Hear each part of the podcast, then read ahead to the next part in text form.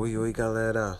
Então, tô bem empolgado para ser sincero, pois hoje estamos dando início ao nosso primeiro podcast Eco Mais. Pois é, é uma forma que a gente está encontrando de interagir um pouco com vocês, pois vivemos um momento muito delicado em relação à pandemia, onde as normas de restrições não permitem o, o contato humano, esse contato que a gente está com saudade de ter, dar um abraço, poder conversar com um grupo de amigos. Infelizmente a gente ainda não pode fazer isso. E reforçando o assunto da pandemia, tudo que está acontecendo, eu peço a vocês que se cuidem.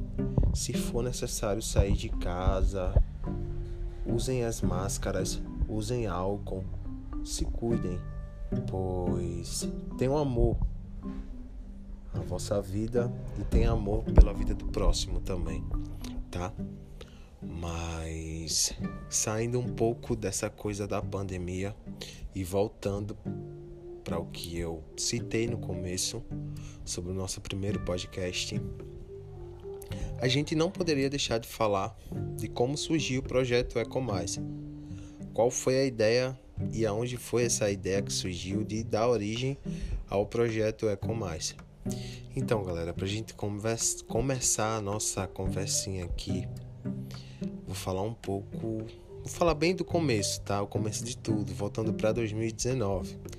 Tava eu, eu, para quem não sabe, me chamo Wallace, sou um dos criadores do projeto Ecomais, tá? Me apresentando aqui. Beleza, galera? então, me chamo Wallace. Tava eu com um grupo de amigos na Praça do Polivalente. A gente tava lá conversando sobre questões políticas. Daí chegou no tema meio ambiente. E daí a gente começou a perceber que aqui em Abreu Lima não tinha nenhum projeto socioambiental. Daí surgiu a ideia da gente começar com bituqueiras de cigarro nas praças. Pois o pessoal tem um hábito de fumar o seu cigarro e muitas vezes jogar a bituca do cigarro no chão.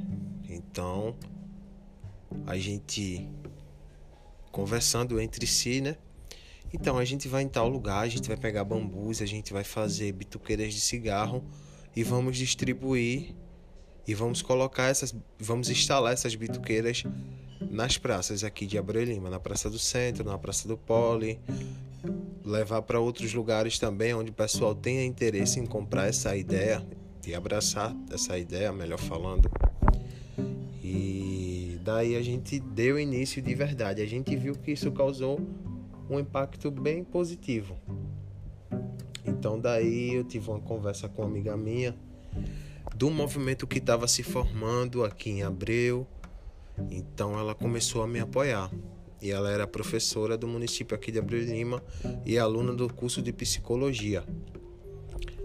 Então, daí, depois dessa conversa que eu tive com ela, a gente começou a anotar as ideias que a gente tinha sobre criar de verdade um projeto aonde a gente poderia através da educação, por meio da educação, a gente conseguir mudar esses hábitos que a gente tem. Muitas vezes, por falta de conhecimento, os hábitos acabam sendo bastante. Como é que eu posso dizer aqui para vocês? Bastante ofensivo para o meio ambiente, entende? Então a gente começou a conversar e ela anotava todas as ideias. Daí eu disse a ela, Bia, quem não sabe, Beatriz Atami é o nome dessa pessoa. Pessoa maravilhosa que me deu todo o apoio necessário e foi uma das primeiras pessoas, juntamente comigo, a criar o projeto. E daí não tinha nem o nome Projeto Eco Mais, era Projeto Educa Mais. Projeto Educa Mais Eco. Então daí a gente resolveu convidar um grupo de amigos para fazer uma reunião para a gente discutir essas problemáticas. Então, a nossa primeira reunião foi na Escola Polivalente de Abreu Lima, onde a gente conseguiu reunir mais de 30 pessoas, quase 40 pessoas, onde a gente começou a discutir as problemáticas que a gente enfrentava aqui no município de Abreu Lima e enfrenta até hoje em relação ao meio ambiente e sustentabilidade. Então, daí a gente viu que essa ideia realmente dava certo, pois existe pessoas que também pensam feito a gente, que tem esse zelo pela natureza, que tem esse cuidado, que quer aprender, que busca aprender. Então, depois dessa reunião, a gente tomou o fôlego, a gente tomou força, a gente tomou proporção e começou a convidar amigos mais próximos para fazer parte do projeto. Então a gente viu que esse negócio estava dando certo, estava começando a caminhar. Então a gente criou uma direção do projeto com as pessoas mais próximas. Daí surgiu a ideia da gente oferecer um curso para os nossos voluntários.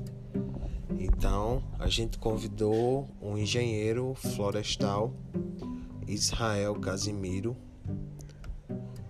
e ele super apoiou a ideia, super topou e deu um curso de planejamento em arborização para o pessoal que era voluntário do projeto. Daí foi massa, a galera super chegou junto, a galera amou esse curso. Então, depois desse curso a gente deu uma relaxada, digamos assim, mas não foi uma relaxada de parar com o projeto. Foi uma relaxada devido à rotina que todo dia a gente estava se vendo para organizar coisas e a gente sabe que quem trabalha com projeto social, com ação social, é cansativo. E muitas vezes falta recurso, falta apoio e a gente tem que estar tá se desdobrando, correndo de um lado, correndo de outro então, a gente resolveu tirar um período para descansar, negócio de dois, três dias para descansar e ver a repercussão que isso ia causar. Então, causou uma repercussão muito positiva. A galera começou a marcar o projeto, então a galera que via os stories começava a seguir o projeto, então o projeto foi crescendo, foi crescendo. A gente foi ganhando seguidores, apesar que a gente não tem muitos seguidores. Mas o projeto está crescendo, o projeto está caminhando. A gente tem uma equipe muito boa, uma equipe muito qualificada atualmente. Mas voltando para a história do projeto, daí esse pessoal que era da direção do projeto era uma galera que era estudante ainda.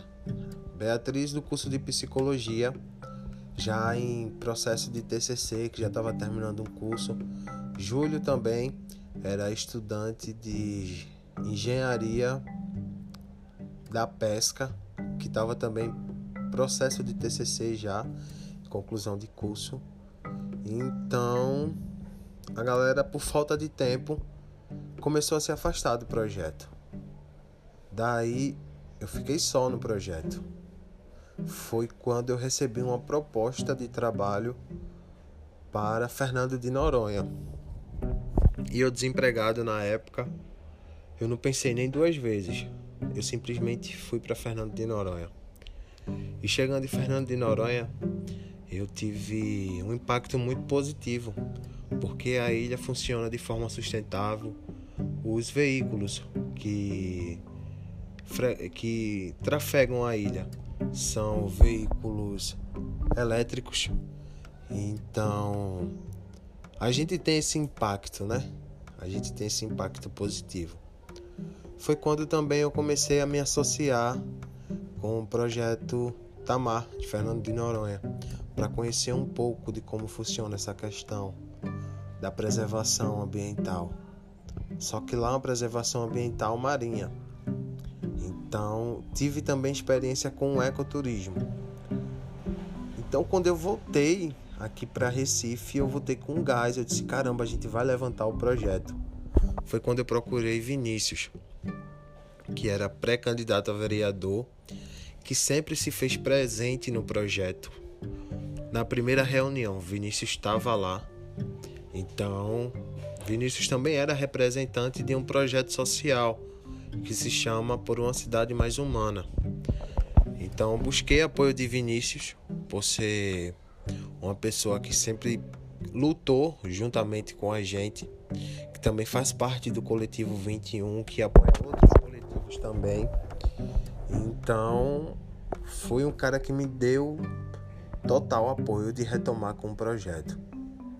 Então, a gente voltou com o projeto e a nossa primeira ação, depois que eu retornei aqui para Recife, foi uma pedalada ecológica. Pedalada essa que a gente conseguiu reunir uma galera muito massa. Uma galera que conheceu o projeto, que se fez presente. E depois dessa pedalada a gente conseguiu um número de seguidores muito massa, porque o projeto de verdade começou a andar. E daí pessoas foram surgindo no projeto. Até então eu estava só.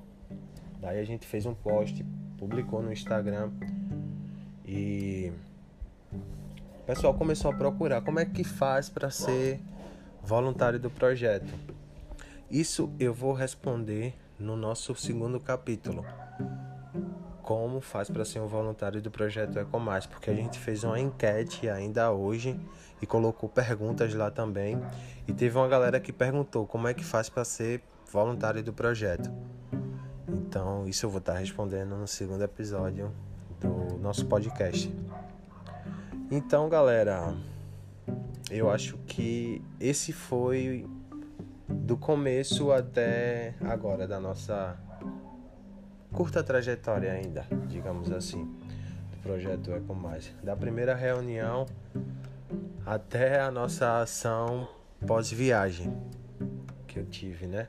De erguer novamente o projeto e dar continuidade ao projeto, porque a gente sabe que a educação ela muda o mundo e a educação ambiental não é diferente.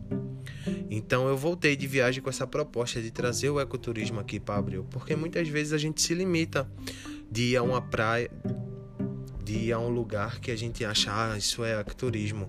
Ah, tem uma montanha, isso é ecoturismo. Não, o ecoturismo ele pode ser feito em observação de pássaros, uma trilha na mata.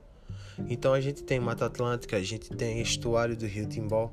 Então a gente tem opções de ecoturismo reais a única coisa que falta é incentivo para isso. A única coisa que falta é a gente colocar de verdade Abreu Lima na rota do ecoturismo aqui do Nordeste, pois potencial para isso nós temos. Mas o maior objetivo do projeto Eco Mais hoje é por meio da educação. Porque não adianta a gente querer instalar ações ou criar ações de ecoturismo, de ecoturismo aqui em Abreu se a gente ainda não tem um polo educativo para educar essas pessoas de ter o contato com a natureza, mas ser um contato sustentável, o contato onde o ser humano respeita a natureza, onde o ser humano tem essa admiração para a natureza e a natureza não é agredida. Então hoje a nossa principal, uma das nossas principal metas é essa, por meio da educação, a gente oferecer cursos de capacitação para a gente criar guias aqui dentro do município de Abreu Lima, onde a gente possa ter de fato opções de turismo e lazer. Porque muitas vezes a gente tem que se deslocar daqui de Abreu para ir para outro lugar aonde a gente tem aqui na nossa cidade. A gente tem aqui no nosso município em Abreu Lima opções de ecoturismo, sim. E o que falta é esse incentivo.